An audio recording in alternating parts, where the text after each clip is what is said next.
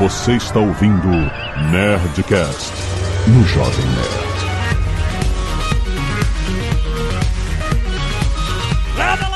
Nerds! Aqui é Alexandre Antônio do Jovem Nerd, aguardando o chat GPT roubar emprego dos CEOs. É por isso que o Paulo não veio hoje, inclusive, né?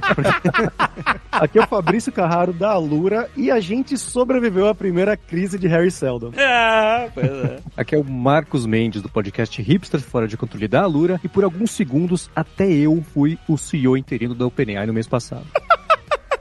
Todo mundo. Aqui é o Sérgio Lopes, CTO da Lura, e eu tô procurando um grupo de apoio para usuários que estão abusando do volume de uso do chat GPT aí. Não sei se alguém tem um. Tu tá assim já, é? tá assim já. Acho que eu tô usando demais, viu?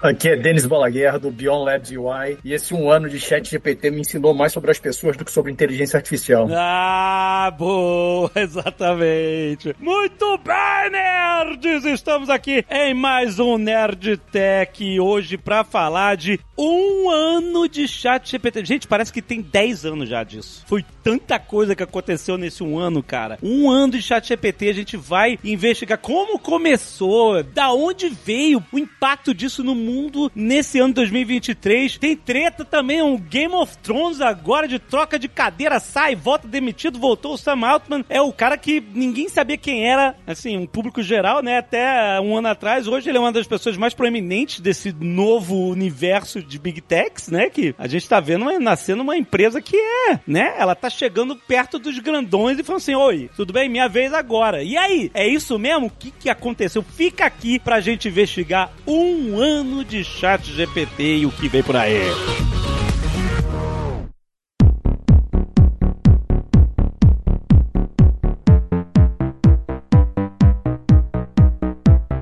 Vamos lá, gente. Foi em novembro do ano passado que apareceu essa loucura do nada. É, foi, foi exatamente em, novembro, Alexandre. Só que isso já existia, né? Os, os modelos GPT, aquele Sim. play- playground lá da OpenAI, né? O pessoal já conhecia sobre isso. A primeira vez que eu ouvi foi por acaso. Um amigo meu tinha escutado um podcast, acho que do Lex Friedman, né? Que é super famoso lá fora. E ele entrevista essa galera, né? Entrevistou o Sam Altman, entrevistou o William Sutskever, né? Pessoal que a gente vai mencionar ainda no programa aqui de hoje. Eles falaram sobre esses modelos de LLM, né? Modelos de linguagem e tudo mais. E que tinha o GPT-3, que você podia botar o seu e-mail ali numa waitlist, eles aprovavam você podia testar e fazer brincadeiras. Um amigo meu ouviu isso lá pra setembro do ano passado, fez lá, conseguiu acesso, e ele ficou me mostrando eu falei, tipo, ah, legal, interessante. A gente tava brincando de aprender eh, línguas, né? Tentando usar isso de alguma maneira, mas ainda era o modelo 3, né? Não era nada, meu Deus do céu, espetacular, mas realmente o chat GPT mesmo, né? A publicação e a divulgação pro público geral foi em novembro, né? Dois meses depois disso daí que eu tive um primeiro contato, vamos dizer assim, com a ferramenta. E desde então, né, tudo explodiu, basicamente, né? O pessoal falou que foi a ferramenta com maior acesso, né? O acesso mais rápido na história, com a distribuição para 100 milhões de pessoas, que antes tinha sido o TikTok em nove meses. O chat GPT chegou a isso em dois meses, dois meses e pouquinho, né? Caraca. Então foi, foi muito surpreendente tudo. E o plano não era ser tão grande, né? Acho que eles lançaram com a ideia de ser um demo ou algo assim, um produtinho assim, pra demonstrar as habilidades do GPT-3 e acho que não anteciparam que a galera ia usar em peso do jeito que usou. Então, eu queria ir um pouco mais pra trás pra gente entender, falar um pouco sobre o modelo Transformer, né? Que não é um Autobot nem nada, mas é uma rede neural, né? Que, enfim, saiu num artigo de 2017, né? Do Google. É do Google, né? Exatamente. E é uma, tipo assim, eu sabendo pouco, me falaram que tipo assim, é uma forma de organizar processamento de dados compartimentalizado como o nosso cérebro faz. Por isso que é rede neural. Como é que é a, a ideia base do estudo pra fazer esse modelo? Cara, eu vou, vou colocar aqui, fazer um mini jabá, na verdade, Alexandre, porque eu, daqui a pouquinho tempo, daqui acho que uns 15 dias, eu, eu escrevi um livro sobre a inteligência artificial e o chat GPT e todos esses modelos generativos, né, e tudo mais, que vai ser lançado pela Casa do Código, aqui do nosso grupo Alura. Legal. Acho que no dia 11, e já tem o link aí da pré-lista de tudo mais, lista de espera, quem quiser, a gente pode deixar aqui na descrição e tudo mais, que explica tudo isso aqui, né? Mas, resumindo bastante, é uma conversa, né, uma pesquisa, ou várias pesquisas que vêm sendo feitas desde, sei lá, dos anos 50, isso aí começou, né, com o positron e tudo mais, né, que seria o suposto neurônio ali, né? Como se fosse um neurônio que eles chamavam. E esse papo aí, né, que é similar ao cérebro, é o jeito que o pessoal da época e depois, né, dos anos 90, anos 2000, usaram para tentar explicar essas estruturas, essas arquiteturas em camadas, né? Então imagina que você tem lá um neurôniozinho fazendo contas matemáticas, né? Então aquela equação lá do y é igual a ax mais b que você viu na, na sala da tia Cotinha, na oitava série, na sétima série, é basicamente vários desses mini neurônios fazendo contas matemáticas, né, e equações e tudo mais, resolvendo essas equações, só que quando eles trabalham de forma conjunta e com várias arquiteturas diferentes que o pessoal foi descobrindo, foi pesquisando e descobrindo ao longo das décadas, eles vão dando resultados melhores ou de formas diferentes. E aí chega no que a gente fala, né, que é a rede neural, que existe a rede neural de uma camada, né, que você tem um neurônio ali de entrada, um no meio e um de saída, basicamente, e tem as redes neurais profundas, que é quando você tem várias camadinhas ali no meio com milhões de neurônios, né, ou até mais do que isso, né, de parâmetros que o pessoal fala também às vezes. E aí quando a gente vai chegar em 2017, um pouquinho antes, na verdade, ali para 2014, 2015, o pessoal foi publicado um, um paper sobre o mecanismo de atenção, que eles pegavam, né, tipo, vários desses modelos de linguagem, eles tentavam prever a próxima palavra. Então imagina o seu celular, né, que você tem o autocorretor ali, e você fala, eu acho que vai, e aí a próxima palavra, o seu celular prevê ali, chover, é, sair, ou alguma outra palavra, baseado no que você tinha escrito no passado, baseado no que brasileiros ao redor, né, do Brasil escrevem geralmente depois do eu acho que vai, né? Era simplesmente, ó, pega esse contextozinho aqui, né, essas, essas palavras, e tenta adivinhar a próxima. Que o Google já faz na, na, busca, né? Quando tu vai lá digitando as paradas, ele já vai meio que, ah, sugerindo aí eh, o que pode completar a tua... A gente já vai vendo coisa, uma tecnologia similar, né, há algum tempo, né? Exatamente, exatamente. E aí entraram outras tecnologias que são os vetores de embeds, né, que o Sérgio pode até falar um pouquinho mais sobre depois, se ele quiser também, mas é basicamente agora uma palavra, ela não é mais uma palavra, ela consegue entender o contexto ao redor dela, então quais palavras estão mais relacionadas, né? Então você vai ter, por exemplo, a palavra rei, ela vai estar tá próxima da palavra homem. E aí, se você fizer, eles descobriram que quando você removia a palavra homem e colocava a palavra mulher, ou então reino, aparecia a palavra rainha ali perto, naquele momento ali, naquele vetor. Então é uma coisa que você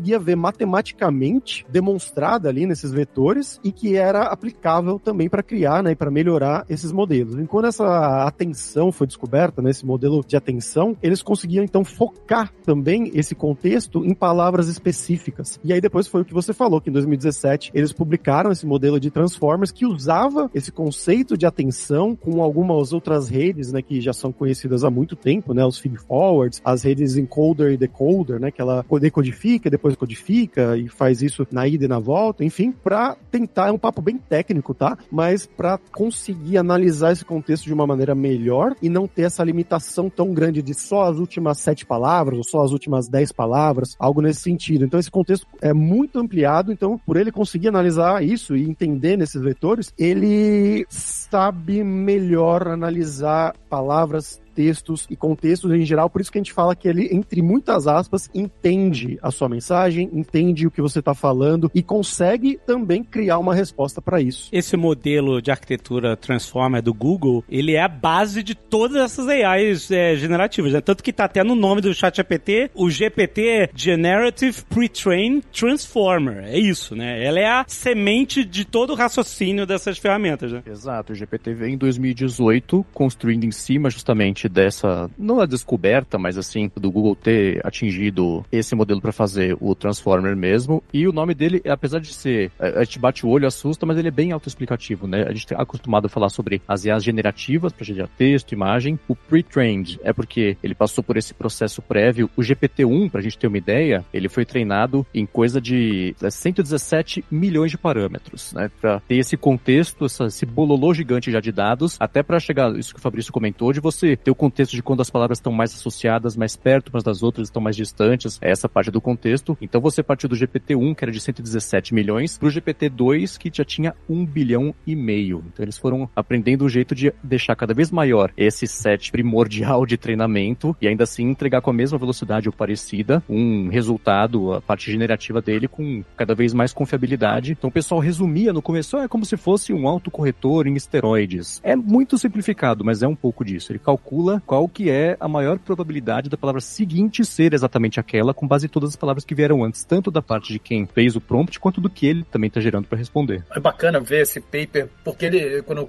eu comento assim sobre a história dessa revolução, acho que ela está num tripé. Esse paper é uma abordagem algorítmica, mas que só se torna ultra relevante por causa de duas outras coisas. Primeiro foi a quantidade de poder computacional, principalmente em é, GPU, né, no, no chip de processamento gráfico, que se tornou disponível para isso, e esse dá um salto exponencial aí a partir de meados dos anos 2010, ao mesmo tempo que você tem um salto na quantidade de dados que estão disponíveis nos modelos. Quando a gente volta um pouco atrás aí no comecinho de quando a gente falava de digital, de big data, quer dizer, o big data de alguma maneira na frente ele acabou gerando uma quantidade de dados tão grande disponível de forma tão simples que esses modelos podiam ser treinados. Então a combinação de uma quantidade brutal de dados com uma capacidade de processamento muito grande e uma abordagem algorítmica que permitia treinar os modelos de uma forma estruturada, guardando o contexto, acho que esses três acabam convergindo para os LLMs e que aí tem um, uma quarta revolução no que a gente viu e que foi provavelmente o que produziu esse salto de 100 milhões de usuários em dois meses, que é a questão de usabilidade.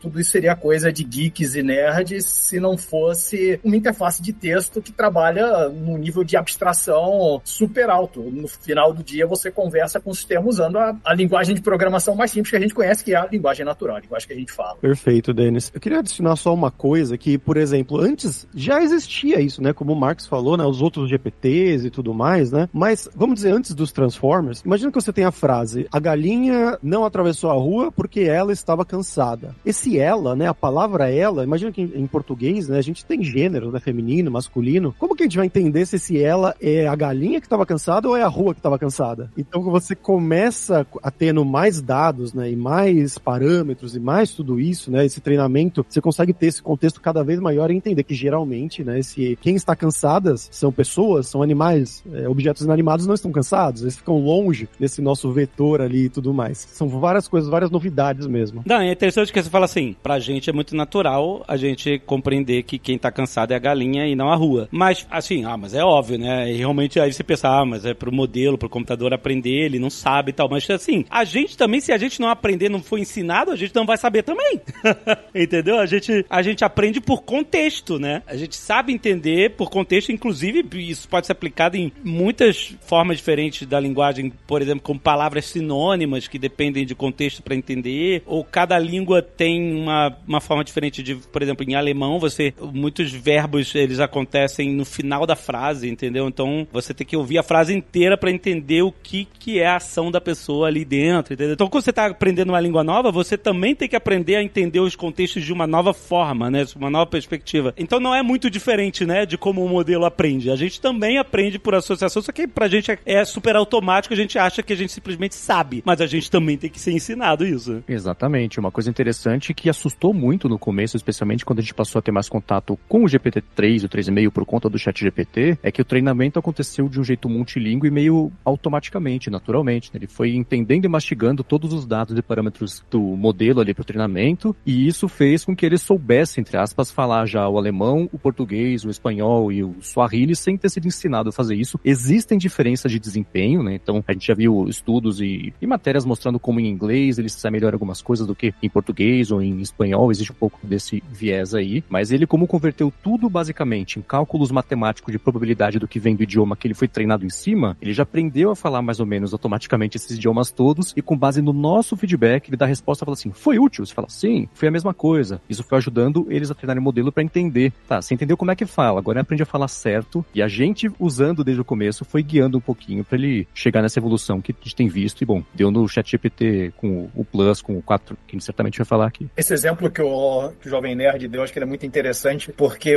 a maneira como eu observo, assim, muitas das polêmicas que a gente viu nesse último ano, ele tem um pouco a ver com as pessoas espantadas com a tecnologia, de para onde é que essa tecnologia vai, quase uma discussão assim ontológica de vai destruir a gente e tudo mais, mas do outro lado tem também uma certa reflexão sobre a nossa natureza enquanto pessoas, né? Porque a gente olha para a máquina, a máquina está aprendendo, como o Jovem Nerd colocou, do jeito como a gente aprende tão rápido, tão bem, e aí a gente começa a olhar para a gente e falar, cara, será que eu como pessoa sou um pedaço de carne com uma máquina de inferência no lugar do cérebro? será que não é tão diferente assim? Então acho que muito do desconforto vem dessa constatação, porque a gente tem essa tendência a antropoformizar de alguma maneira, né, a, a tecnologia, né? Aliás, uma das definições mais interessantes interessante que eu vi outro dia. Alguém perguntou o que é inteligência artificial e a pessoa respondeu: inteligência artificial foi a má escolha de palavras feita por um grupo de cientistas na década de 50. Porque, cara, não, o que é inteligência, por que artificial e o que é inteligência humana, a gente não consegue definir, né? Então isso começa a criar é, uma série de discussões interessantes no contexto da aplicação, justamente porque virou uma tecnologia ultra sofisticada, mas de consumo de massa, qualquer um tem acesso de maneira super simples. Eu acho que cria muito desse desconforto em relação ao que, que essa tecnologia e o fato dessa tecnologia ser assim com esse desempenho, o que, que significa pra gente, o que, que significa para as pessoas. Mas, é, Denis, eu acho que é desafiador mesmo esses conceitos, porque a gente nunca na história da humanidade diferenciou inteligência de consciência. Era um combo. Tipo assim, animais, mamíferos,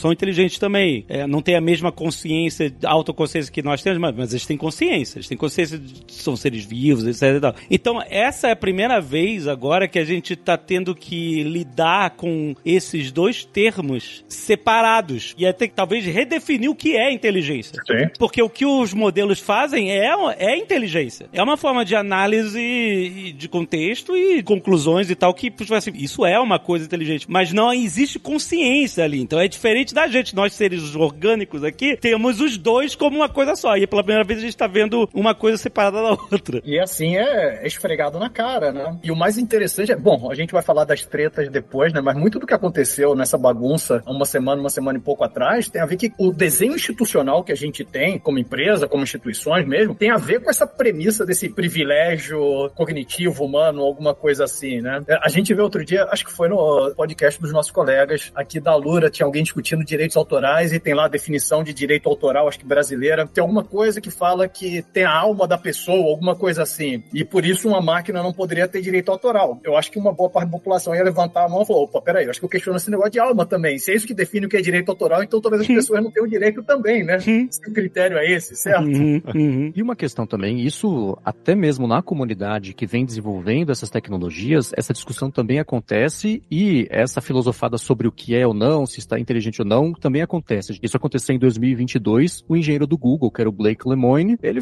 publicou, né, uma conversa enorme dele com o que na época chamavam só de uma IA, que dizia que era sentiente, ele falava que era isso mesmo, etc. Ele até foi mandado embora do Google depois e foi, acho que no, nesse passado mais recente, a primeira grande discussão sobre as IAs, o que era ser sentiente, cai justamente nisso que você comentou, sobre separar autoconsciência de inteligência e, e a gente sempre ter deixado isso muito associado e hoje a gente perceber que talvez o jeito mais adequado de categorizar não seja esse. Eu vi recentemente o, uma conjectura do escritor de ficção científica Jason Pargin. Tem um canal de TikTok, ele fica soltando os pensamentos dele lá e tal, e ele falou, tava falando sobre inteligência artificial e, e ele falou uma coisa muito interessante, que era o seguinte, a gente, pelo menos nossa concepção hoje, né? A gente pode ter o modelo de chat GPT mais avançado do mundo, tipo assim, imagina, você pode botar um pouco pra frente onde já tá muito avançado. Então, mas vamos dizer, ele sabe tudo, ele sabe te responder tudo. Esse, a gente pode chegar no, no AGI, que é o que o pessoal tá dizendo que tá chegando aí, que eles estão quase lá e tal. A gente vai falar sobre isso daqui a pouco. Então você vai assim, ó, eu quero saber sobre pizza. E aí essa inteligência artificial sabe tudo pizza. Ele sabe a história, ele sabe os ingredientes, ele sabe todas as formas diferentes de pizzas por região, etc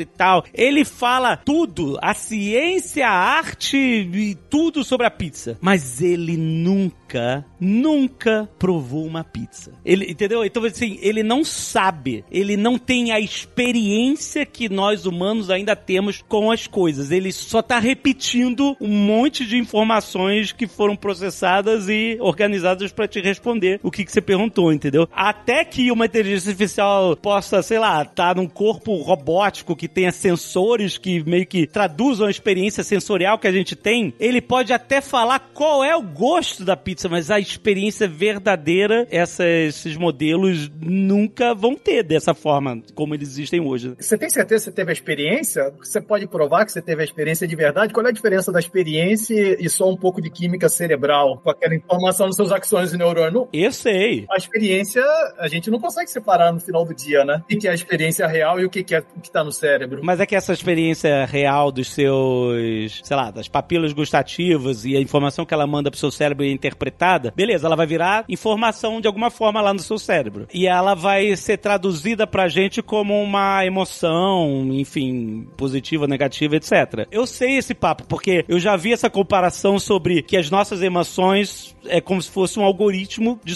sobrevivência, é isso? Químico. Químico, exatamente. Então, tipo assim, você sente fome porque é uma, ele tá mandando uma informação, sabe? Você precisa comer e precisamos de energia. Então isso se traduz pra gente como uma sensação, mas é uma programação. É como se fosse uma programação que a gente tem, evolucionária, que tá lá, que o cérebro aprendeu a desenvolver. E tipo assim, eu sei, você no final pode transformar tudo em dados. Aí você, como é que você sabe? Se você conseguir inserir os mesmos dados que o nosso cérebro recebe para sentir o gosto de uma pizza, como é que você pode dizer que ele não sabe o gosto da pizza? Eu sei. Essa Implantar é uma memória falsa. Matrix, a hora que ele tá segurando o garfo com a carne, falando assim, eu sei que isso aqui é uma simulação e que tá me falando que eu vou Sim. olhar pra essa carne e vou sentir exatamente isso, misturado com a cena do Vene Indomável, que é a hora que o Robin Williams senta com o, o Matt Damon no banquinho e fala, cara, você já leu sobre tudo, mas você não sabe de nada, você nunca foi na Capela assistindo, você nunca se apaixonou, você tem todas as informações, é, mas isso. quer dizer aqui dentro, você não sabe. É isso. Não misturou os dois aí. É, pois é. Se você quiser pensar e filosofar até mais ainda sobre isso, você pode falar que o chat GPT ele tá vivendo dentro do mito da caverna, né? Ele tá vendo as uhum. sombras do fogo na parede. Como se fosse isso, exato. Como se fosse a realidade. Exatamente. Né? Why should we trust you? You shouldn't. No one person should be trusted here. Acho que a principal novidade que chegou pra gente foi quando o pessoal da OpenAI eles lançaram o GPT-4, que a gente veio falando, né? Tinha o 3, tinha o 3,5, né? O Turbo e tudo mais. O 3,5 é uma melhora do 3, que eles fizeram ali um processo de aprendizado por reforço e outras coisas, usando humanos, inclusive, né, para fazer esse reforço. Eram pessoas que iam lá escolhendo as melhores respostas geradas pelo modelo, gerando respostas novas, respostas ideais também. Então era manual esse processo. E ele tinha aquele aquele negócio de que ele só tinha o, sei lá, o acervo de informações de internet até 2021, né? O 3. E não, o 4 também, na verdade, né? Isso eles. O 4 também, o 4 até, até agora, na verdade. Eles mudaram isso recentemente, que foi quando lançou o 4 Turbo, que. Então, o Turbo mudou. Dev, foi pra abril é, no de Dev Day. Agora. Isso, abril de 23. Mas até um mês atrás era só até 2021, mesmo setembro de 2021, se não me engano. O 4 foi uma revolução, na verdade, né? Porque a gente via várias coisas que o 3,5 falhava, né? Então eu acho que a maioria do pessoal que pegou lá no começo ainda pegou 3,5. Ainda mais se você pegou a versão grátis, né? O ChatGPT grátis que está disponível até hoje, ele usa o 3,5 Turbo ali, né? Então é, uma, é um modelo excelente, é um modelo muito bom, mas não é o state of the art, né? Não é o top of mind do mercado hoje em dia. Mas qual foi o pulo que você falou que foi uma revolução do 3,5 pro 4? Grana. grana grana da Microsoft, clusters da, da, da Azure.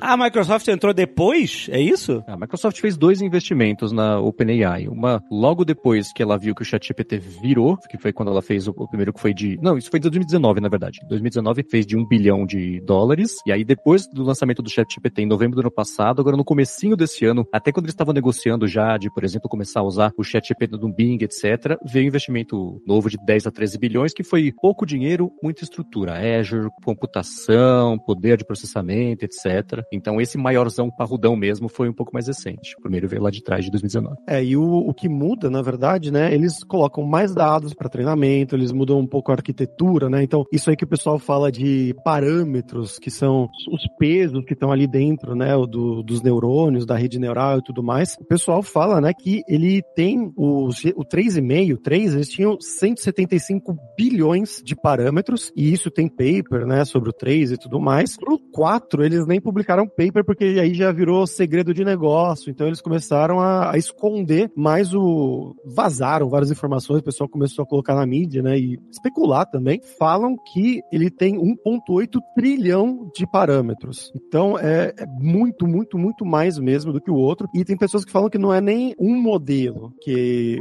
o ChatGPT 4, né? Ele não seria um modelo, eles seriam oito modelos, cada um com 220 bilhões de parâmetros, que meio que trabalham, ou seja, cada um dos modelos é maior que o 3 3, né, que o 3,5 sozinhos, mas que juntos eles trabalham. Mas isso, claro, é tudo especulação, a gente não sabe exatamente. E se eu soubesse, eu estaria trabalhando na OpenAI. Mas é por aí. Então é grana, é estrutura, como o Marcos falou, né, da Azure, e é arquitetura de modelo para poder rodar nessa estrutura toda, né? Um treinamento como esse exige muito, muito, muito dinheiro mesmo. Então, mas é na prática, tipo assim, a diferença de você, porque o 4 é o, que, o primeiro que apareceu atrás de um paywall, né? Você tem que assinar pra você usar, até hoje, né? Isso. Que foi lançado em março. Em março, né? E, obviamente, foi atualizado de lá pra cá, né? Essas coisas, né? Ou não, ele não foi atualizado. Ele teve uma atualização em junho, que era é, disponível inclusive lá no, no Playground da OpenAI, dava pra usar. E teve essa última agora, né? Que, te- que no Dev Day eles anunciaram, que é o, o 4 Turbo, né? Que é uma versão é, um pouco melhor, mais é, melhor treinada e que não tinha essa limitação de 2021, já tava em abril de 2023. A diferença é na compreensão, alucina menos, sabe programar mais, é, tipo, aceita, sei lá, uma planilha de Excel pra entender. Tipo assim, o que que na prática, assim, vocês notaram no dia a dia? Tudo isso e mais um pouco, Alexandre. Sério, eu ia perguntar. Exatamente. E o Sérgio que tá todo dia nisso? Pode falar melhor. Ó, é, que, é que eu não ganho comissão pra quem assina o chat GPT Plus, mas eu vou falar que assim, quem tá acostumado a usar o 3.5, que é o gratuito ali, e ainda não brincou com o 4, cara, vale a pena. É, é, é diferente, é outro nível ali. Então, várias limitações que às vezes você tá usando o 3,5 e você percebe que ele alucina mais, ou que ele não é tão esperto ali, né? Usando, não sei se esperto é a palavra, mas vocês entendem. O que você queria fazer, uma ação, uma instrução que você deu. O 4 tem outras habilidades ali, né? Então, isso só no modelo base, pra você, por exemplo, escrever texto ou fazer um. gerar alguma coisa que você queira ali, né? Aí, fora isso, ele ainda tem acesso a uma série de outras coisas. Então, por exemplo, ele tem acesso a um modelo de geração de imagens da OpenAI, que é o Dolly, através do GPT-4. Então, você pode gerar imagens. Sabe, ah, desenha um gatinho aqui pra mim em cima do Everest, sei lá Ah, tá, integrado. aham. tá integrado ali. Ele tem plugins externos, então você consegue plugar serviços. é, você pluga, sei lá, a sua agenda, você pluga ah, um e-commerce, etc. E você começa a pensar em automações ali. Ah, então eu queria agora que você fizesse uma lista de compras para mim do mês, pensando em tantas pessoas, a gente come mais ou menos assim e tal. Ele cria a lista e bota no seu carrinho do, do Instacart, por exemplo. É muito, muito serviço americano, né? Mas enfim. Mas isso vem direto dele ou isso já é com API e outros. Direto nele, é. Direto nele? É, então os desenvolvedores dessas ferramentas, desses serviços externos integraram ali, né? Mas aí você tem que dar acesso, né? Você- é, se você tá logado numa, Isso. num outro serviço, né? Você meio que. Ah, aí ele pode, sei lá, colocar coisa no seu carrinho, essas coisas, né? Mexer na sua agenda, essas coisas. Tá pra mandar e-mail no seu nome, coisas do gênero, né? E ele consegue acessar a internet, então ele tem integração com o Bing, por causa dessa parceria toda aí da Microsoft. Então você consegue fazer buscas de coisas real time, que é justa a limitação do modelo de que, ah, o modelo foi treinado até 2021, aquela coisa toda, né? Apesar de ter sido atualizado. Mas é aquilo, eu quero saber quais são as notícias de hoje, sabe? Então você pode falar pra ele, ele vai buscar no site de notícia de hoje, e aí você pode fazer uma ação com aquilo, né? Então, me dê as notícias de hoje, mas me fale um compilado como se eu tivesse cinco anos, né? Aquela brincadeira de resumir as notícias. Né? Então ele troca o tom ali, te dá a notícia do dia. Durante esse ano eu fiquei acompanhando, foi muita coisa, todo dia tinha uma coisa nova aparecendo, né? E eu vi um monte de experiências de pessoas que estavam plugando, sei lá, um- um- uma ferramenta que eh, te ouvia, então você eh, fazia speech to text, né? Então você podia começar a falar com o chat GPT, como se você falasse com a Alexa, essas coisas e tal, né? Ou com o OK Google, né? Ele não tinha isso nativo, mas as pessoas iam plugando coisas, né? E outras ferramentas para criar essas interações mais complexas. E aí, E hoje tem nativo. Hoje tem nativo, né? Ele já ouve, né? Então, mas no 4 só, né? Eu acho que não, acho que isso é pra todos, não? Eles liberaram agora Eles liberaram recentemente. recentemente, é, pro plano gratuito Ah. do aplicativo. Então eu vi que o cara pegou um monte desses plugins, um monte dessas ferramentas, e foram juntando e os caras meteram no Skyrim o chat GPT. Eita. E os. Caraca, é muito louco, cara. Os NPCs respondem a você falando qualquer merda. Você fala qualquer merda, ele responde porque o chat GPT que tá, tipo assim, cara, que o, Skyrim ele é meio emblemático porque é a comunidade de modders muito ativa, né? Até hoje. O jogo tá vivo até mais de 10 anos, tá vivo por causa disso. E aí a nova, a parada nova era isso. Era um jogo que te respondia exatamente o que, que cara- a merda que você falava, ele respondia com a voz do personagem. É, cara, é muito impressionante. O potencial disso em tudo, sabe? ele mexe em tudo, cara. Esse aspecto, eu acho que talvez seja uma das coisas assim que mais chamou a atenção das pessoas, principalmente com o 4, né? Eu, eu lembro, eu sou acho que mais velhinho que a maioria aqui, eu fiz faculdade de engenharia da década de 90, e quando a gente falava de do teste de Turing na época, falava, não, o teste de Turing, o dia que passar vai ser. Cara, passou, atropelou. Passa fácil. Assim, é, cinco Mais ou menos, viu, Nem- gente? Passa. Não, não, não, não, não. Ó, a, gente- vai deixar, eu vou deixar um link aqui, ó. Mas acabou de sair um paper que os caras fizeram um teste de Turing cientificamente falando. Então, aquela coisa, né? A ideia é que um humano consiga identificar se ele tá falando ou não com a máquina, certo? Certo. E o GPT-4, ele passa todos os outros anteriores, ok? Então, é, mesmo os testes de Turing ali, sei lá, da década de 50, whatever, que tinha o Elisa, aquela coisa toda, mas ele ainda falha. Eu não vou lembrar o número aqui, mas era alguma coisa assim. O Legal. GPT-4 passa em 40 e poucos por cento, e um humano conversando com outro humano, a taxa é alguma coisa do tipo quase 70%. Então esse é, o baseline. 67, 73, alguma coisa assim por Então, cento. mesmo o GPT-4, não se sabe direito por quê. Até o paper tenta conjecturar um pouco de o que, que as pessoas percebem ali no meio, isso independente do grupo, é, seja pessoas que nunca viram o GPT-4 na vida, sejam nerdões igual a gente que passa o dia inteiro no GPT-4 e fala, cara, eu já sei identificar ali no. E, e- e- os números são idênticos, sabe? Então tem algo ali que 4 ainda não passa no teste de Turing. O 5 eu já não sei. O 5 talvez. Então, Sérgio, mas eu- imagino, como se for uma pesquisa vo- voltada para isso, eu- imagino que os pesquisadores, pessoas participaram da pesquisa, elas estão querendo decifrar, elas têm um conhecimento, tu- o que é ok, faz parte da pesquisa. Você tem que saber enganar a pessoa mais expert. Mas sério, eu vi outro dia um vídeo de um atendimento da Apple por telefone, por AI, era uma voz dessa gerada por AI, conversando com um cara que, olha só, eles aplicaram isso pra tentar pegar carrinho, sabe, carrinho abandonado de compras online? Normalmente quando você você vai lá, bota as coisas no carrinho, aí você não compra, esquece, tem um robô que chega depois de um tempo e te manda um e-mail, né? Isso é bem comum no e-commerce, ah, te manda, oi, tudo bem, você Pra tentar fechar essa venda, né? Você deixou aqui as coisas no carrinho, você não vai querer comprar e tal, e isso é uma boa ferramenta porque normalmente você consegue fechar várias vendas assim, só lembrando o consumidor que ele não comprou. Então, beleza, o cara foi, botou o Vision Pro no carrinho, não comprou. E aí, em vez de mandar um e-mail, uma AI ligou pro cara. E aí, cara, o cara não descobriu. O cara tava falando. Tipo assim, a gente sabe porque ela demora um pouquinho pra responder. É o jeito que ele fala. Oi, tudo bem? Eu. Quer dizer, bota um trechinho aí. Hey, James. I'm not interested, man. Yeah, no worries. I hate calls out of the blue too. But I'm actually from Apple, and I saw you were checking out Vision Pro and were about to pre-order but left the page. Dude, I don't- I don't was curious what had you looking into potential. Okay, I can respect that. Can I just ask one question before you go? Uh, fine, shoot. What's up?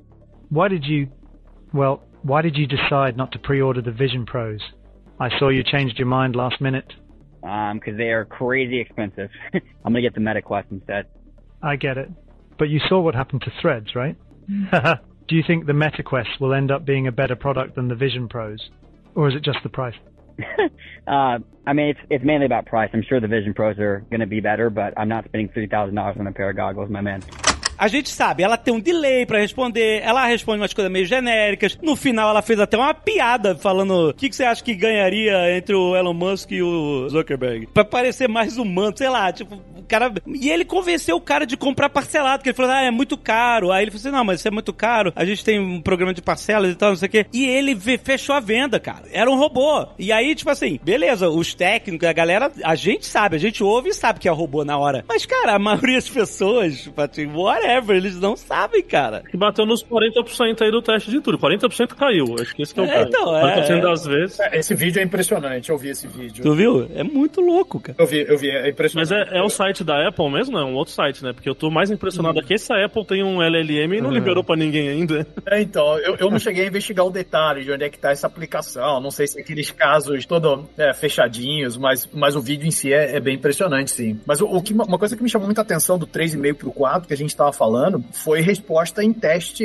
teste padronizado de profissão, né? Tipo o teste do, da OAB americana lá do bar. Você pega o 3,5 e ele ficava no percentil 30, alguma coisa assim, da, da distribuição do- dos candidatos na prova. E o GPT-4 vai para 95. Isso é mais ou menos em quase todos os testes SAT, todos esses testes padronizados que tem no- nos Estados Unidos, que ele ficava ali entre os 30 a 40% do percentil e vai para 90, 95. De acerto, de passar? De acerto, exatamente. Na distribuição dos candidatos, o chat GPT-4 estaria no percentil 90 ou 95%. E faz ou sentido. seja, lá no- nos primeiros da lista, né? Se a gente analisar aqui, na verdade, provavelmente esses testes fazem parte do corpo de treinamento, dá pra fazer um bom treinamento de como eles ficaram eficientes pra dar a resposta certa que você precisa. É Exatamente. uma boa comparação mesmo. E só um- um- uma informação interessante sobre isso, dos diferentes métodos de teste de Turing que tem feito com essas IAs generativas, teve um site que era o Human or Not. Você entrava lá numa sala que podia ser ou com outro ser humano ou com uma IA. E você tinha dois minutos para identificar e descobrir se a sua contrapartida era humana ou IA. E se fosse humano do outro lado, interagindo com você, a pessoa também tinha que falar se você era um humano ou IA. E em 68% das vezes as pessoas acertaram. Então dá pra forçar um pouquinho e falar assim: quase metade das vezes as pessoas não acertaram. Isso com base no GPT, foi no, no 4. Então talvez com o GPT 4 Turbo seja uma coisa que dê pra ter um desempenho melhor, enganar talvez melhor as pessoas, não sei, mas ter um desempenho melhor e aí ficar mais próximo de passar do que seria mesmo o teste de Turing tradicional, que esse ainda não tá passando mesmo.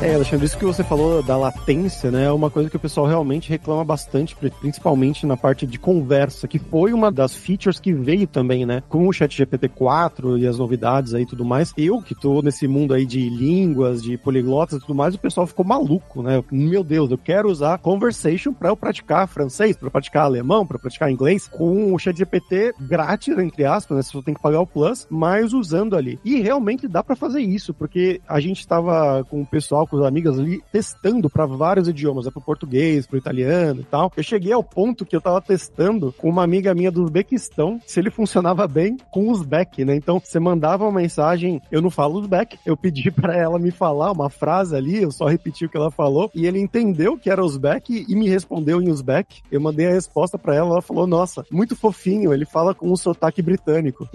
é uma coisa que a gente nota também, né, que a voz ela funciona bem, mas ela ainda tem sotaque, tipo, não é um foco foco deles, ou não tem sido, para aprendizado de idiomas, para esse tipo de coisas, ainda, né? Ainda. Porque tem coisas que a gente não consegue controlar. Eu que tô agora na Turquia, né? Eu tô aprendendo turco, né? Já há algum tempo. Eu queria muito usar, né? Eu fiquei maluco quando isso foi lançado e queria usar para aprender turco, só que eu, o meu turco ainda não tá no nível que eu posso usar ele, porque ele fala muito rápido e ele não mostra o, a transcrição enquanto ele tá falando. Que são problemas de usabilidade ali que patch que os caras lancem, eles conseguem já quebrar tudo isso, né? Tipo, eu vi várias startups sendo lançadas usando a API do ChatGPT para isso, né? Para criar um negócio de aprendizado de línguas que vai mostrar, que vai dar para você fazer a, o controle de velocidade e tudo mais. Isso eles conseguem literalmente matar todas elas, né? Com um patch, se eles quiserem. Mas o mais surpreendente é isso, né? Que gente já mencionou anteriormente. Entende, por ele ter sido treinado com dados da internet inteira, literalmente, ele entende voz, ele entende texto, ele sabe o que é um idioma. Ele vai fazer erros? Vai, às vezes. Mas é uma coisa que é muito legal de você usar, né? Esse, essa feature aí do Conversation. E tem uma outra que eu sei que você gostou também, Alexandre, que é o, o Vision. Você chegou a usar já? O Vision? Vision, é, o visão, visão. do chat GPT, que você manda uma foto para ele e fala, adivinha onde eu tô? E ele consegue analisar a paisagem. Então, eu não tinha visto isso não. Eu, tem, tipo assim, umas, umas duas pessoas que eu sigo no TikTok que eles fazem isso por engenharia deles, social, né? De ver... Eles falam assim, ah, ah, descubra onde é que eu tô. Aí filma um pouquinho a, a, o lugar ali em volta e aí o, cara e uma mulher, eles fazem a pesquisa e, tipo, vai juntando um monte de coisas que ele vê. Às vezes ele vê a placa de carro, ele vê o estado, ele vê o negócio que tá... Enfim, ele consegue. E a moça, ela vai nos perfis sociais, de, de redes sociais, vê os comentários, descobre quem é, é, parente de quem, aí o parente normalmente publica uma foto sua que dá mais informação sobre você. Aí ela, só que ela, no final, ela sempre tenta mostrar, é aqui que você faz cocô. que ela sempre entra nos sites, ela acha a casa da pessoa, entra no site de aluguel de casa e sempre acha umas fotos de dentro da casa e tem a foto do banheiro. Ela termina sempre no banheiro do cara. eu mesmo, quando eu vi isso a primeira vez, falei assim, gente, uma AI sabe fazer isso em segundos, porque se a gente já mostrou o caminho humano que a gente pode fazer para investigar tudo sobre a vida da pessoa online, que tá tudo lá, imagina, se você pega uma ferramenta que faz isso pô, no reconhecimento de terreno, de tudo, ela, ela junta e integra um monte de bancos de dados de tudo e em segundos. Ela sabe tudo sobre a sua vida. Então. Automatizar, né? Cara, isso é muito louco, cara. É muito louco. É, os modelos são multimodais e tudo mais, né? A gente fez um, uns testes. Eu, eu tava em Portugal um mês e meio, dois meses atrás. Eu tirei uma foto lá no Castelo dos Mouros, que fica em Sintra, e foto minha, assim, com. Aí é fácil, aí é fácil. Tem um, um cartão postal, é fácil. É, ridículo. Aquela muralha inconfundível. É, ele acertou. Mas o que, o que eu achei mais surpreendente foi esses dias um amigo meu, ele tava no carro e ele tirou a foto, tipo, o painel do carro e no fundo, né, atrás do vidro tinha umas montanhas e uma estrada X aleatória. Ele falou, pessoal, adivinha onde eu tô, mas ele nem falou pra gente, é, pro chat GPT, ele falou, ó, pra gente que nós somos amigos dele. Aham. E eu falei, "Bom, vou botar no, no Vision do chat GPT, né, vou fazer o upload da foto. Ele falou, bom, analisando a vegetação, é uma vegetação temperada, a estrada, não sei o que, eu acho que isso parece uma montanha vulcânica, ah, eu acho que você tá na ilha tal, em Tenerife, na Espanha, e era exatamente onde meu amigo. Que é, é, sabe a estrada, porque ele vê, ele, ele vai saber é, triangular o ângulo, a estrada, nos mapas e tal, ele vê isso, cara, é muito louco. Uma aplicação um pouquinho mais prática que eu dei pra isso, fazendo experimentos com esse o GPT que eles deram pra você customizar GPTs e com o Vision também. Eu gosto muito de coquetelaria, tenho aqui umas garrafas em casa, etc. Eu fiz o GPT. Eu falei assim, ó, eu vou tirar uma foto, se analisa as garrafas e me dá as receitas do coquetéis que eu consigo fazer com o que eu tenho aqui. Parte da premissa de que eu tenho açúcar, tenho limão, coisa assim. E aí eu tiro a foto, ele analisa, ele sugere ali falou, tá, beleza, agora me dá a receita desse aqui. Ele dá a receita e falou, tá bom, agora vai no Dali e me diz como é que é a apresentação. O copo do Espresso Martini, como é que eu tenho que apresentar ele aqui? Ele gera imagem bonitinho. Então isso tudo em 10 minutos deu pra fazer, usando essa multimodalidade que ele ganhou. Daria pra ter enfiado voz ali no meio se eu quisesse de algum jeito também. E uma coisa que a gente veio conversando muito no Hipsters Fora de Controle, e que o Sérgio comentou bastante, é que a OpenAI não sabia se queria ser Bluetooth, se queria ser serviço, lançou suporte a plugins de fora, né? As empresas adotariam, eles deram uma meia volta, agora o plugin é ali dentro, é tudo dentro deles, estão servindo produto e serviço mesmo. E esses GPTs customizados que são talvez um, um, um caminho aí, a gente pode até especular aqui, mas deu pra ver mais ou menos pra onde eles querem seguir.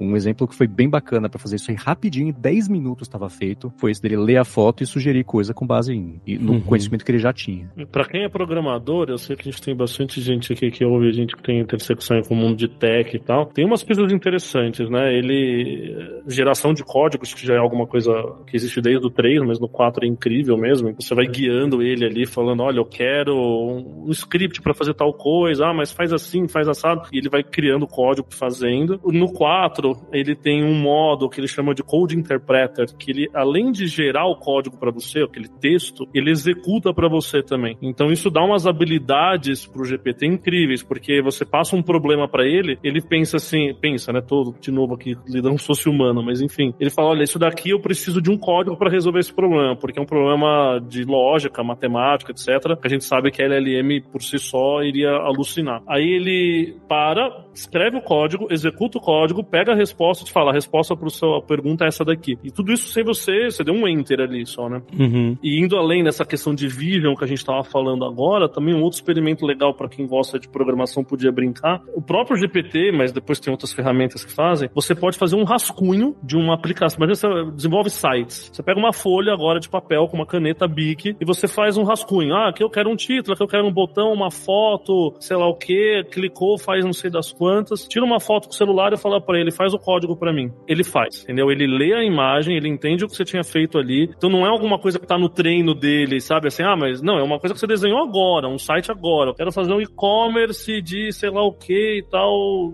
na mão aqui, na minha, na minha letra. E ele gera um, lógico, ainda, não vou dizer que isso aqui já tá pronto, né? Agora é o site completo, não é? Mas é um início ali, né? É um início de algo que a gente não tinha essa habilidade seis meses atrás, entende? Então, a gente enxerga, né? Acho que a partir daí é interessante enxergar para onde tá indo. Um- Uma discussão é a gente ver onde chegou e outra discussão a gente fala, cara, se hoje, com o 4, e a gente sabe que ele tá treinando o GPT-5 já, já foi falado publicamente e tal. Se com o GPT-4 eu pagando 20 dólares, que é o preço ali, que, né, é é caro, mas não é, né? Se for pensar nesse volume de, É, se você tiver uso, né? É, exato. ele já faz isso, imagina um modelo privado muito maior, que custe mais caro eventualmente.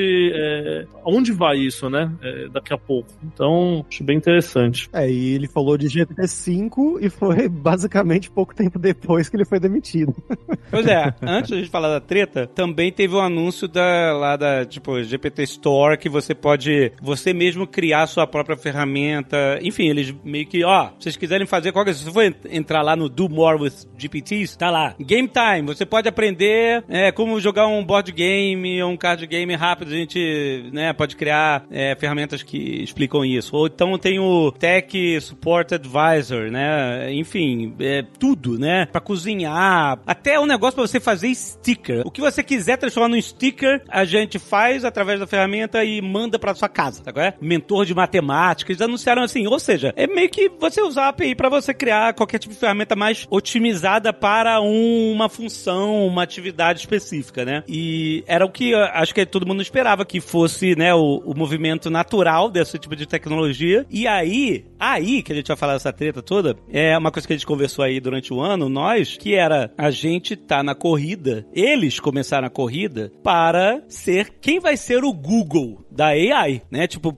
é isso. No final da década de 90, tinha lá um monte de buscadores de internet. Tinha Alta Vista, tinha, enfim, Yahoo. No Brasil tinha o KD, quem não lembra do KD. KD. Então, e o Google revolucionou com tecnologia a busca e se tornou um verbo. Tá no dicionário. É isso. É, virou parte da cultura e virou o padrão. Tipo, o Bing tá aí só de sacanagem. Quer dizer, não mais agora, mas durante esses 20 anos, sim, né? É, o Google era a ferramenta única, né? Então eu imaginei, olha, agora está tendo uma corrida para quem vai ser o modelo de Large Language Model que vai ser a base de todos os serviços do mundo, que vai ser o oráculo de onde todo mundo tira suas informações, enfim, governos e empresas privadas e jogos e todo o universo de atividades que podem ser tocadas por isso vão vir de um lugar. Estão, estão disputando por isso, né? E aí, tanto que a gente viu durante esse ano a corrida atrás do prejuízo de todo mundo, inclusive do Google que lançou o artigo em 2017, deve ter olhado pro chat GPT e falado assim, mas que filha da puta! Olha só o que eles estão fazendo. Porque, como vocês falaram, não é novo, mas estava nos porões de desenvolvimento de todos esses caras grandes. A OpenAI simplesmente jogou pro mundo a parada. E jogou pro mundo do jeito que tava. Foda-se, tá alucinando, foda-se. Né? Eu imagino que alguém falava assim, ah, não, não pode, não pode fazer um produto disso, porque a parada alucina, fala umas paradas é, bizarras. E aí a OpenAI falou, foda-se, que fala bizarro. Foi a maior marketeada possível, que eles se tornaram, né, os caras mais proeminentes, né? E aí eu quero perguntar pra você. Aí o Google foi correndo atrás com o Bard, aí a Microsoft, quer dizer, a Microsoft é dona de 49%, né, da OpenAI hoje, né? Mas, mas enfim, aplicou isso no, no Bing, etc, porque isso começou a ameaçar o status quo das Big Techs hoje, né? Como é que vocês viram essa corrida? Você falou uma coisa interessante que é o seguinte, o Google não poderia ter feito o que a OpenAI fez. Por liability, né? Exatamente. Então, e existe uma discussão muito importante que está acontecendo na parte de buscadores, que é a seguinte: quanto melhor for basicamente o chat GPT de busca ali do Google para te dar informação, menos o Google vai mandar tráfego para os sites de onde veio a informação, sendo que o modelo foi treinado com a informação desses sites. Então, o que eles estão tentando costurar, e é uma linha muito tênue ali para andar, é até onde vai ser eficiente o modelo, como eles vão fazer ou para retribuir, ou para compensar, ou para ainda assim enviar as pessoas para o site de um jeito que seja mais ativo do que botar uma referência, informação com dois, você clica no dois, vai no rodapé, e do rodapé você vai para o site. Então, o que está sendo é, discutido e está demorando mesmo para eles fazerem isso, isso tanto o Bing Chat, que agora é Copilot, né? A Microsoft percebeu que Bing não tem jeito, quanto também o Google com o buscador deles, existe não só essa parte da eficiência, quanto mais eficiente for a ferramenta, pior vai ser para eles se defenderem depois, quando inevitavelmente isso for para em tribunais, porque usaram as informações disponíveis para treinar modelo e agora. Mas não levaram para lá, ainda é. Esse prestígio que a pessoa vai pro site, exato. É, mas isso em alguma medida é, é um pouco do, do, clássico lá do dilema do inovador, do, do Clayton Christensen, né? Você ter uma inovação que explora uma arbitragem ali, ou alguma diferença do modelo de negócio e a vantagem é de quem tá de fora. Quem tá de dentro só tem a perder. Então acho que esse é um dos aspectos aqui da pergunta de que é muito difícil para os incumbentes fazerem uma ou, ou, capturarem o máximo de valor de uma inovação tecnológica que no final do dia é, vai perverter o próprio modelo de negócio delas, né? os sistemas de incentivo que é a base do modelo de negócio delas. Mas tem um, uma segunda camada aqui é que acho que é legal assim separar um pouco do, pelo menos da maneira como eu tenho olhado, do que, que é a tecnologia em si, que é o, assim, o building block, né? o bloco fundamental, o modelo, alguma coisa dessa, próximo aí do que o pessoal chama da tecnologia de propósito geral, e o que, que é um, um produto, um modelo de negócio que faz uso disso para ter alguma coisa que é vendável para as empresas. Então, uma coisa é você ter o chat GPT que está ali qualquer um pode usar. E... Mas é, é, um pouco o pessoal brinca, serve pra tudo, mas não serve pra nada, né? Não tem um caso de uso específico e você vai ter que descobrir seus casos de uso no, no dia a dia. Para mim, essa é a grande fronteira que vai ter de negócio, é quando eu realmente começar a incorporar esse building block, né, esse bloco mais fundamental dos modelos de linguagem em aplicações verticais. Então, quando alguém usar isso para fazer, ou como estão fazendo já, sei lá, previsão de fluxo de caixa descontado, ou para fazer análise de risco, ou para fazer um monte de coisas que são os problemas do dia a dia das empresas, para não depender de ser,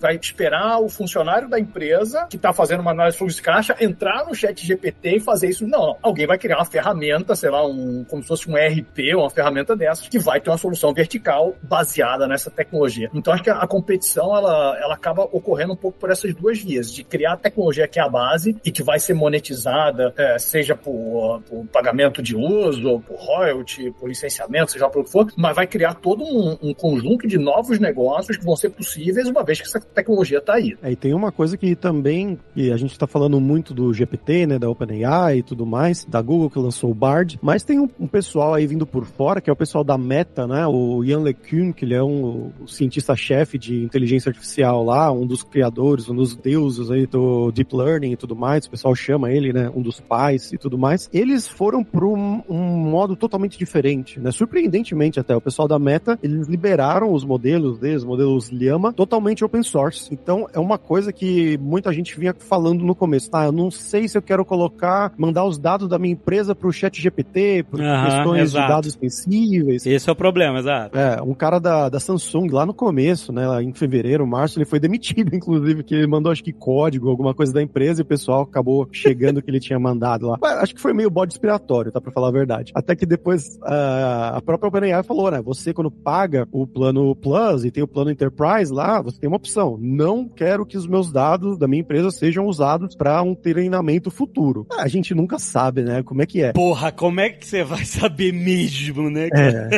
exato. Bom, mas até aí essa decisão já foi, né? Tudo que você usa, basicamente, é baseado no, nessa confiança do termo de consentimento que você assina, sim, né? Sim, Porque, cara, sim. tudo que você faz. É, é, exatamente. Você usa um, um e-mail do Gmail. Eu entendo esse, esse argumento. Exato, tá tudo lá, gente. É tudo do Google. Todos os seus e-mails. Exatamente isso. Todas as informações sensíveis das empresas estão no Google. Exatamente. Mas por ter sido uma coisa open source, é uma outra visão e que é muito interessante também, né? São modelos que, claro, o, o último Llama que foi lançado, ele chega ali mais ou menos no nível do 3.5, do GPT 3.5, né? Então ele ainda tá bem longe do nível do GPT 4, mas eles estão avançando e o pessoal fala que é em pesquisa, e ainda mais por ser open source, né? Que o pessoal pode colaborar e tudo mais, tem bastante futuro, ainda mais quando você quer usar, que você quer ter 100% de certeza que os seus dados não vão para lugar nenhum, você pode rodar um modelo desses localmente, né, na sua empresa e fazer, né, treinar ali com os, os seus dados da, da, sua empresa e tudo mais e fazer ele ser o seu modelo, né? Então, é o que eu imaginei. Isso, essa parte do open source é muito interessante também e, claro, é, não tem a parte do negócio, mas eles podem até criar um produto em cima disso no futuro também, né? O pessoal da Meta. É, a parte do negócio eles estão fazendo o máximo para as pessoas usarem os deles e não justamente da concorrência. Eles estão tentando fazer um land grab aí no, no mercado e isso junta um pouquinho com uma coisa que a gente comentou no começo sobre o que está melhorando desses modelos a partir de parâmetros. Quando a Meta, o Facebook, eles liberaram o, o Llama para alguns pesquisadores e o pessoal acabou vazando, claro, que isso ia acontecer. Acho que o Facebook contava com isso vazar, né? E assim, deu dois dias, já estavam fazendo o modelo rodar em telefone, já tinham conseguido cortar a quantidade de parâmetros para ele manter a mesma eficiência. Então, o fato de ter muita mão futucando ali pode fazer com que eles evoluam mais rápido do que você ter essas partes fechadas da concorrência. Isso é uma discussão que acontece em todo o mercado. E o Facebook adotou essa, né? A gente vai fazer tudo aberto porque assim o pessoal mexe aqui e não ajuda a, a concorrência a evoluir, evoluir aqui. Né? Why should we trust you? You shouldn't. No one person should be trusted here. Bem, vamos falar do elefante no quarto. Senhor Sam Altman e as suas peripécias nas últimas semanas foi uma loucura. Não tem, a gente até adiou, a gente ia gravar esse episódio com um pouco mais de antecedência, a gente adiou, porque era todo dia tinha uma, maluquice nova. O que acontece? Certo dia o cara foi demitido. E aí, de repente, todo o mercado. O quê? Pô, ele ficou famoso, que ele foi lá no Congresso americano falar dos perigos e não da AI, etc. Falou sobre a OpenAI pra caramba, e começou a aparecer, começou a ficar conhecido pelo mais o mainstream, né? E aí, de repente, veio esse Game of Thrones que rolou em novembro, que foi ele ser demitido. E aí, a, a gente, pra entender, para quem só viu por alto, vamos explicar a história um pouco mais de detalhes, pra tentar entender o que aconteceu. Porque o, o Sam Altman, ele vem de um ambiente de aceleração, né? De, de aceleradora, de fazer tecnologias, de preparar tecnologias do mercado, acelerar e fazer elas darem dinheiro, é isso. Pelo menos esse é o perfil dele. E a OpenAI tem um board, né? Um monte de pessoas que fazem parte desse board que tem como objetivo um controle responsável da ferramenta e esse board, pelo que eu vi, ele tá acima da, enfim, ele faz as decisões finais, etc. Então a gente tinha meio que uma disputa de um cara que tem o perfil de acelerador, que tem, né, essa ideia de comercializar o negócio o mais rápido possível e um board que fala, pera, calma, não é assim, a gente tem que calma, responsabilidade, etc e tal, e de repente isso gerou uma, uma disputa entre os dois, entre o Sam Altman, CEO da OpenAI, e o board que toma as decisões. O board votou para demiti-lo. O que mais que aconteceu nessa história toda? É, o interessante é que não foi exatamente de repente, mas só explodiu nessa última semana, mas basicamente desde sempre existia justamente esse atrito entre, movido pelo Sam Altman e pela decisão de quando a OpenAI passou a ter uma subsidiária de, com fins lucrativos versus um painel que foi montado quando o objetivo da OpenAI era trazer a AGI que você falou, na né, inteligência geral artificial, para benefício da humanidade, aqueles floreios do Vale do Silício. Né? Então, desde o lançamento do ChatGPT já rolou estresse, e aí vieram, né, o, o 3.5 com 4, o GPT Voice, os GPTs customizados, etc. Apareceram também teorias da conspiração aí, que eu não sei se eu acredito muito, de uma tecnologia mais avançada ainda, que eles estão chamando de Q-Star, pode entrar na parte Vai técnica. acabar com a comunidade. É, exato. E aí, desde o começo, né, tem o pessoal chama de PIDUM. Qual que é o seu PIDUM? Qual que é o seu índice de probabilidade que você acha que a IA vai acabar com a comunidade, etc. Então, existia esse puxa e empurra aí desde o início da parte com fins lucrativos da OpenAI e explodiu nessa última semana com movimentações de bastidores e hum, eu, por ser muito prolixo, vou deixar o Fabrício explicar pra gente acabar rápido o episódio e ficar com 18 horas. Isso foi no dia do meu aniversário, 17 de novembro, pra quem não sabe, eu aceito presentes. Eu tava comemorando, já era noite aqui na Turquia, e eu tava num barzinho com a menina comemorando lá e tudo mais, e eu fui no banheiro, peguei meu celular, tava o grupo lá que eu tenho com o Marcos, com o Sérgio, com o Paulo, falando, Sam Altman demitido da, da OpenAI. Eu fiquei maluco lá, que eu perdi completamente a concentração, não conseguia mais, enfim. Mas foi exatamente isso, né, que o Marcos falou, essa treta já vinha um pouco de antes, e a gente não sabe, literalmente a gente não sabe. A maioria dos jornalistas tem tentado descobrir por que que foi esse motivo, né, mas a suspeita maior da especulação de por que que rolou a treta grave que gerou essa, essa demissão dele foi que o Ilya Sutskever, que é o cientista-chefe lá da OpenAI, e o Sam Altman e o board, enfim, as pessoas ficaram sabendo desse suposto, uma suposta nova inovação, que eu acho que é a quarta ou a quinta vez que o Sam Altman foi publicamente falar que ele viu uma coisa que chocou ele, que deixou ele realmente surpreso e impressionado, desde que ele começou a trabalhar na OpenAI. Que a galera tá achando que é justamente a. Estão conectando com esse Q-Star, que seria esse novo projeto, que não sabe se é um GPT-5, não, não se sabe o que, que é exatamente, mas a teoria, né, o pessoal que especula que o Sam Altman queria dar um double down, né, e continuar e lucrar e tudo mais, e mais é, acelerar tudo isso, enquanto que o Ilya Sutskever estava mais no, junto com o pessoal que queria, não, vamos segurar, vamos ver isso daí. Ele queria um desenvolvimento muito mais lento para isso. O Paulo fala, né, a gente gravou um Hipsters Fora de Controle sobre esse tema, sobre essa novela mexicana aí, que geralmente, né, Vale do Silício, empresas gigantes, o pessoal faz a, o anúncio da demissão de uma maneira educada, né? Então, nós discutimos aqui com o CEO, ele quer buscar novos rumos e foi uma decisão amigável, desejamos muita sorte, sentimos muito, blá blá blá. E o anúncio da demissão dele, da OpenAI, tava lá. Nós decidimos demitir Sam Altman porque não acreditamos, não confiamos nele, não acreditamos que ele estava sendo honesto conosco aqui do board e tudo mais, então foi extremamente agressivo, que não é normal em empresas desse tamanho, né? Então,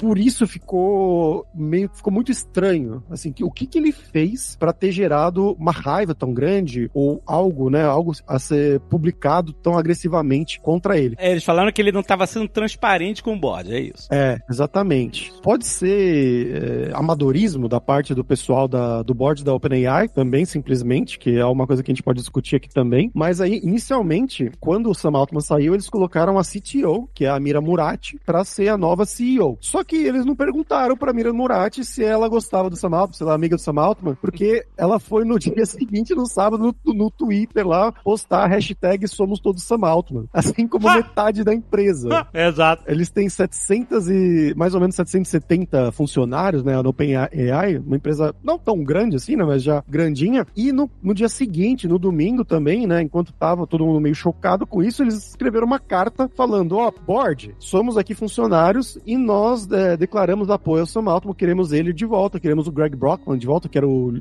chefe ali, né, o, o chairman do board. E também ele falou, ah, vocês podem, ele era presidente do OpenAI também, e o board falou, ah, você pode continuar como presidente, mas você vai sair do board. Ele falou, ah, nem ferrando, eu vou junto com o Sam Altman. E aí a galera falou, ó, vamos sair, nós vamos sair em, em apoio ao Sam Altman. E o, o mais chocante desse amadorismo, dessa treta, dessa confusão toda, foi que a Microsoft, né, que tá por trás aí da OpenAI, eles ficaram sabendo dessa demissão um minuto antes de ser publicado o anúncio. Então não falaram com ninguém, não consultaram, foi uma coisa, uma decisão deles mesmo, que o Satya Nadella, né, o CEO da Microsoft, ficou puto, foi lá ter conversas, ter reuniões com o Sam Altman, tiveram reuniões com o board, começaram a falar sobre a possível volta dele, né, até que no domingo ele postou no Twitter uma foto com um crachá de guest, né, de visitante dentro do prédio, ele falou, essa é a última vez que eu entro aqui como guest, quer dizer, né, ou eu vou voltar a ser CEO, ou eu nunca mais volto aqui. Ou nunca mais, exatamente. é, mas ele chegou a anunciar que, anunciaram que ele ia pra Microsoft, etc, né? Sim, é. teve uma missão impossível, que era de resolver o problema em 48 horas entre o fechamento do pregão na sexta e o início na segunda-feira. Nossa, é verdade. Então, porque tem que lembrar, a Microsoft apostou todas as fichas dela, pelo menos publicamente, na OpenAI nos últimos dois anos. Eu até comentei isso no Hipsters na sexta-feira. No dia da demissão do Sam Altman, teve um evento que é o Microsoft Ignite, tinha no telão Microsoft Loves OpenAI. Eles se amarraram no último ano. Então, eles iam fundar juntos, né? Fundar não, uhum. mas claro que exagerando aqui. Então, ele teve essa missão de tentar resolver até segunda-feira. Como não resolver, ele falou: tá, tá bom, então vou contratar, você pode vir cá? Isso. E o Sam Altman ficou quieto, né? Até resolver toda essa confusão. E na segunda-feira à noite só, o Satya Nadella foi dar entrevista e falou: gente, então não é bem assim, não contratamos, contratamos. Se ele quiser, as portas estão abertas, mas vamos apoiar tanto o Sam Altman quanto o OpenAI, independente do que acontecer, nosso compromisso segue. Então foi. Ele, eu não quero falar que ele mentiu na segunda de manhã, mas ele tentou dar um jeito sem estar resolvida a situação, mas para tranquilizar o mercado e a Microsoft não ser penalizada pelo que aconteceu. É, e aparentemente, internamente, ali com os funcionários, esse pessoal da carta, na carta eles dizem que a Microsoft prometeu que contrataria qualquer pessoa que quisesse Sim. sair da OpenAI para entrar na Microsoft. Então eles iam fazer uma meio que uma aquisição ali, Sim. gratuita quase, ia ser uma, uma loucura. E como lá no, na Califórnia não tem essa regra de não compete, é que você tem que ficar um ano, dois anos antes de ir para uma empresa da concorrência. Na Califórnia isso é ilegal. Não, como não tem na Califórnia? Não tem? É ilegal na Califórnia. Caraca, brother. Ué, mas a, a Microsoft ser dona de 49% do, não quer dizer que é basicamente a, a mesma empresa? Teria um non-compete de uma empresa que eh, ela, ela faz parte da OpenAI? Questões legais. Né? A acusação é. ia ser essa. E além dela ser dona de 49% da OpenAI, ela também é coproprietária de toda a propriedade intelectual que a OpenAI desenvolver ao longo desse tempo, até ela chegar na, na AGI. Mas ainda assim, a Microsoft sendo dona de metade da OpenAI, sendo dona da tecnologia basicamente feita pela OpenAI e contratando Sam Altman, Greg Brockman e a equipe é, de graça, é isso. pra ter um clone da OpenAI feito em 48 horas, você tem custado um tostão além do investimento inicial. Né? E o que que o board falou no meio dessa treta toda? Eles só falaram isso, ah, ele não foi transparente, foi isso? É, eles não deram nenhuma declaração, nós estamos preocupados com os rumos do, da OpenAI, dessa forma? Eles não explicaram o que aconteceu nem pro segundo CEO interino, que foi o cara contratado no final do fim de semana, que era o Emmett, que era o cara do, que fundou a Twitch. Depois que saiu a Mira, que eles isso, descobriram a que a Mira gostava o do Sam Altman, o Greg Brockman demitir ela. E aí contrataram esse segundo CEO, ele falou assim, não falaram nem pra mim porque demitiram os caras. Eu vou investigar. Se eu não achar motivo, eu me demito. E aí só seguiu com a temperatura alta. Caraca, que maluquice isso, cara. Analisando agora com mais calma, vendo as informações todas, parece que o painel agiu desse jeito porque sabia que se fosse consultar a Microsoft a respeito disso, eles iam tentar dar um jeito de bloquear a demissão. Obviamente, se fossem falar com o Greg Brockman, que apesar de ser presidente do painel, não foi consultado sobre isso, ele foi demitido do painel também, iam tentar dar um jeito de resolver. Então o painel sabia que era voto vencido, agiu desse jeito meio estabanado e parece que não planeja dois passos além no futuro, né? Porque olhando pra trás, claro, é sempre meio evidente, mas claro que estourar na cara deles. Pois é, caiu, né? O board caiu. Ele voltou e o board caiu. Com direito a um deles ter assinado a carta falando que era pro board se demitir. O William, que é do É, board, causou a treta toda. Gente, me arrependo e board, demitam-se pra o pessoal poder voltar. Foi uma Caraca, que telefonema esse cara recebeu, hein? pra escrever essa carta. Não, ele postou no Twitter uma, uma desculpa, desculpa, tava doidão, alguma coisa nesse tipo.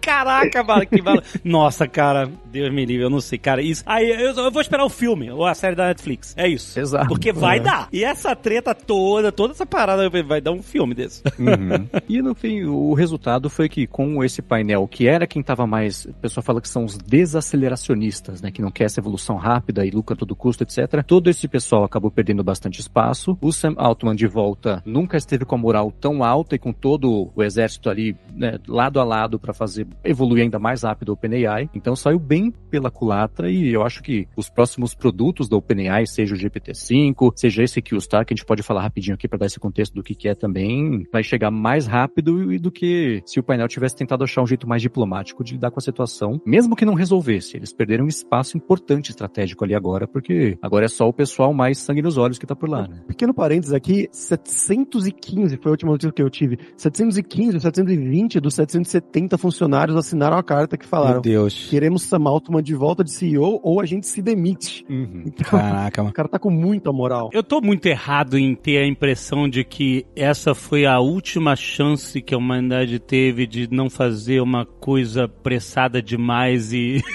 perigosa demais. Absolutamente certo, Legenda. Que esse momento veio e foi tão rápido, esse momento Foi. de lucidez. E o Sam Altman tomou conta de tudo e agora já era. É. Ai, meu Deus do céu, bom. Tomara que dê certo, né? Não, porque é, então ele com a moral voltando, etc e tal, com esse board fora, e significa que é isso, eles vão acelerar isso como um modelo de negócios, fazer dinheiro, recuperar lá os 13 bilhões que a Microsoft meteu nisso, que deve ser a pressão pouca, né? Deles fazer, olha, quero meu dinheiro de volta aí, galera. É, e uma coisa também que a Microsoft vai tentar agora também ter uma posição no painel, né? Uma coisa que o Nadella falou, ele falou assim, ah, Hum. fizeram bobagem, fiquei bravo, mas acabou a surpresa. Agora a gente vai trabalhar muito mais próximo para pedir que qualquer coisa assim, qualquer susto desse às sexta, às seis da tarde, volte a acontecer. Uhum, então isso uhum. também foi um erro grande. É, acho que colocou em xeque esse modelo que tinha sido desenhado de você ter um, um conselho de administração independente Exato. é, liderando uma non-profit com uma for-profit, com uma empresa lucrativa embaixo. Você vê quem ganha no final. É pior do que isso, assim, porque os diretores, né, os membros do conselho de administração, eles têm deveres legais em relação aos acionistas. No caso de uma empresa que tem fins lucrativos. No caso de uma empresa que não tem fins lucrativos, isso fica um pouco mais abstrato. Quais são os deveres específicos do conselho de administração? Deveres legais mesmo, que o conselheiro pode ser processado, né? E mais eles mantinham isso com uma base numa carta de princípios ou alguma coisa assim, como guia. Mas agora acho que se mostrou que esse modelo não vai funcionar, né? A estrutura da OpenAI era de uma empresa sem fins lucrativos, é isso? Exatamente, é, sem fins lucrativos com uma subsidiária com fins lucrativos. Só que o conselho de administração era da sem fins lucrativos. Sim, de 51 para 49, né? A de 49 é uma das maiores empresas do mundo com fins lucrativos. Quem é que ganhou no final nessa disputa? Meu Deus do É, céu. aquele investimento inicial da Microsoft veio disso. Quando eles foram fundados sem fins lucrativos, foi um investimento inicial de um bilhão de dólares que evaporou em 15 segundos, porque precisa de muito dinheiro para fazer essas coisas, né? Decidiram fazer a subsidiária sem fins lucrativos, foi aí que veio o investimento da Microsoft. Deu início a essa segunda etapa aí. É, mas esse modelo de governança é muito pouco usual, na verdade, né? A gente não Sim. vê muito. E eu acho que ele, ele surgiu, tem, tem que entender a trajetória de formação da OpenAI, mas ele tem um pouco a ver também com esse medo aí que o Jovem Nerd colocou de perdemos a última chance. Mas eu, eu não seria, talvez, eu, estou, eu não sei se sou muito otimista, mas eu não sei se é pra fazer o corte agora, porque agora, sei lá, volta o corte 300 mil anos anos atrás e é no momento que a gente ficou de pé e começou a fazer ferramenta, sei lá, quando é que é o corte exato? Esse foi o momento que deu merda foi esse, exatamente. Se você é, quiser voltar lá atrás. eu, eu, fiz uma comparação lá no nosso podcast no Hipsters Fora de Controle que a gente está exatamente esse agora, esse final de semana, foi o momento Oppenheimer, que ele olhou assim e falou, ó, tem 0,0001% de chance de queimar toda a atmosfera se a gente explodir a bomba atômica. Vamos fazer? Vamos. É esse momento que vai ficar nos livros de história, eu acho. Nossa, é isso. Manda pro Nolan o roteiro de Altman. Tá pronto, tá pronto já, exatamente. Why should we trust you? You shouldn't. No one person should be trusted here. Visto isso, GPT-5 e qual é a outra ferramenta que vocês mencionaram? É, Star. é a tal da QStar. O que, que é a QStar? É uma coisa que ninguém sabe exatamente. Essa que ninguém sabe direito. O Ian LeCun, por exemplo, que o Fabrício comentou que trabalha na Meta, ele falou o seguinte: é bem provável que esse QStar, que foi uma carta que vazou esses dias, que é uma tecnologia nova, seja o seguinte: como o GPT funciona hoje? É a tecnologia de previsão autorregressiva. Vai vendo o que ele escreveu, vai prevendo a próxima palavra. O que todo mundo nesse mercado vem buscando, isso é a própria DeepMind do Google, a OpenAI também, o Facebook, é um jeito de fazer com que os sistemas pensem do jeito mais planejado para frente. Então substitui a parte autorregressiva o planejamento e ele fala, pode ser, com base no que eu já vi por aí acontecer, etc, eles tenham conseguido achar um jeito de fazer o GPT pensar para frente e não só prever com base no que ele já escreveu. É uma coisa que todo mundo vem procurando fazer, não é o final do mundo. A OpenAI tinha contratado um cara que é o Noam Brown só para fazer isso, que era super famoso por umas outras IAs, então tava no caminho meio natural da evolução evolução das IAs que isso fosse acontecer. Parece que na OpenAI isso pode ter acontecido e vai influenciar muito o desempenho de um GPT-5 ou de outras ferramentas que eles venham a lançar por aí. Mas o caminho está sendo meio esse, né? Evolução natural, o negócio vai ficando cada vez mais assertivo e com menos alucinações, um modelo cada vez menor. Aquele lance de degeneração da AI é algo preocupante e tal. Fizeram uns testes pequenos, né, em ambientes menores, né, muito menores do que um chat GPT, onde, por exemplo, a ideia era você, a AI produz textos, imagens, etc, cospe, e aí ela volta a aprender, só que agora com um universo inundado de informações geradas por AI. E cada vez que ela vai treinando mais e mais com o próprio material gerado por AI, ela vai ficando cada vez mais bizarra, mais maluca e mais irreconhecível, né? No, no ponto em que ele, no teste que eles fizeram, eles perguntaram alguma coisa, sei lá, sobre a história da Inglaterra e começou a falar coisa de coelho, maluquice, não falar nada com nada. E dá pra imaginar fácil, né? Tipo assim, a cópia da cópia da cópia. Imagina, você tem uma, uma imagem gerada por AI que tem sempre, tipo assim, nunca é exato. Sabe? Tipo, você sabe, né? Às vezes sai aquelas mãos esquisitas, os rostos esquisitos. E aí imagina se isso é um modelo de aprendizado e aí as coisas que vão sair dali vão ser cada vez mais bizarras até ficarem reconhecíveis. É claro, isso é em um ambiente muito pequeno, né? Um ambiente grande, acho que tudo fica muito diluído pela quantidade de informação humana que existe lá. Mas, não sei, projeta 50 anos nisso, entendeu? Tipo assim, não sei se isso era uma pauta de discussão sobre a segurança de como os modelos aprendem e reproduzem informação, né? É isso que eu tô querendo dizer, sabe? As alucinações acabarem sendo é, contaminando, né, o aprendizado, né, seguinte das AIs. É, esse risco existe. O pessoal que fala sobre estudos, estuda a fundo o mercado, fala claro que isso pode acontecer porque é isso, né? Depende do quanto ou pouco cuidado você colocar na coleta de informações para jogar lá no bololô e isso ser usado como base, pode acontecer, mas todo mundo que pesquisa IA, que é perguntado sobre isso, fala, putz, pode até acontecer, mas não é uma preocupação gigantesca, não dá para ser tão, né, é, apocalista em relação a isso, porque quem trabalha com isso já tá ligado que isso é uma coisa que pode acontecer e o principal risco, na verdade, é inundar tudo na nossa vida com coisas geradas por IA versus não geradas por IA. A gente fala que essa era também já passou, mas a parte de treinamento, o risco existe, mas ele não é tão perigoso assim quanto é, a gente imagina que quem mexe com isso também tá ligado. É isso, gente. A caixa de Pandora tá aberta já há muito tempo. A gente abriu uma, uma parte escondida que tinha no fundo da caixa de Pandora. Tem alçapão. O alçapão, exatamente. É isso, gente. É isso. Esse é o futuro. É ano que vem, né? A perspectiva dos 5. Acho que é. É isso aí. Vamos ver se ano que vem sai. Eu tô mais é torcendo pra gente estar tá, todo mundo aqui ainda socialmente estável pra fazer um episódio de dois anos do Chat GPT. é, é, caraca, mano. Se tudo isso aconteceu nesse ano, imagina novembro do ano que vem como é que a gente vai estar. Tá. Vão ser cinco chat GPTs gravando episódio, né? Ou é nós cinco aqui numa fogueira em algum lugar, é, exatamente. no meio do mato.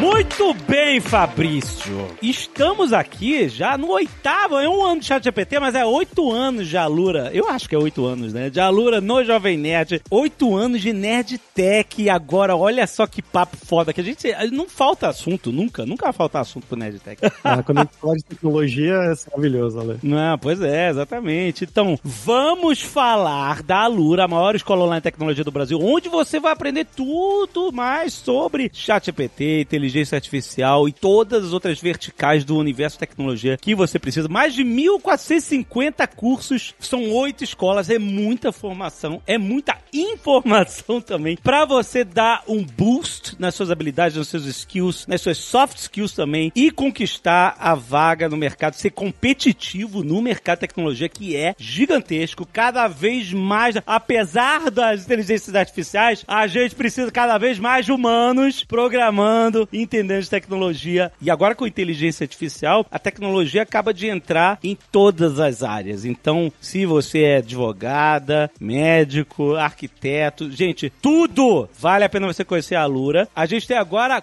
cupom de desconto, Fabrício. É, pela primeira vez a gente implementou finalmente, né? O pessoal reclamava bastante. Reclamava não, né? Mas pediam que a gente tivesse a opção de colocar cupom, né? Porque às vezes perdiam o link, não sabia muito bem. Então agora, diretamente no carrinho, você pode lá assinar a Lura, né? Os nossos planos Plus, que é o plano mais básico, ou o plano Pro, que ali você vai ter a Lura Língua, né? Que é para idiomas, e também a Lure, né? Que é a inteligência artificial da Lura. Muito bom. Ela foi treinada para os cursos da Lura usando o chat GPT. Olha aí, o que a gente falou, justamente um, um, um treinamento que usa, né, a base do chat GPT, mas tem as informações mais específicas, mais customizadas da sua própria vertical, né? Esse é o caso, né? É, exatamente. E a gente tem recebido muitos e muitos elogios dos alunos quanto a isso. A gente teve uma imersão recentemente que a gente liberou a Luri grátis por alguns dias para o pessoal testar e usar durante essa imersão. E eles adoraram, assim, é, ficaram malucos, porque você consegue, enquanto você está estudando, você faz perguntas diretamente. Então você tem um professor ali 24 horas para tirar aquela dúvida pequenininha, sabe? Que às vezes você teria que ficar, não sei, 15 minutos procurando no Google, ou então mandar num fórum, né? No próprio fórum da Lura, a gente ainda tem o nosso fórum, a gente responde lá, mas agora você tem essa coisa a mais, que é a inteligência artificial treinada ali naquela aula. Então você está fazendo uma aula de for, né? Programação em Java e tem o for que você não entendeu muito bem. Você bota ali o que é isso, ele vai saber que a palavra isso se refere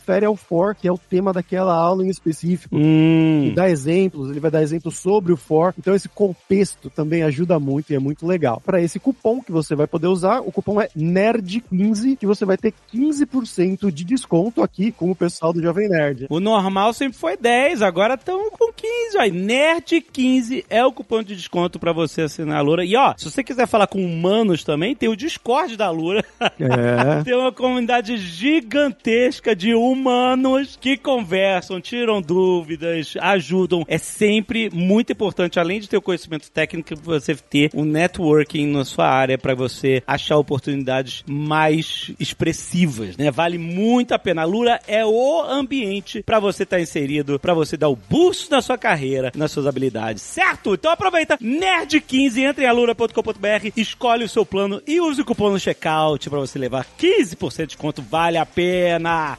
Mês que vem, galera! E ano que vem é chat GPT que vai estar fazendo né?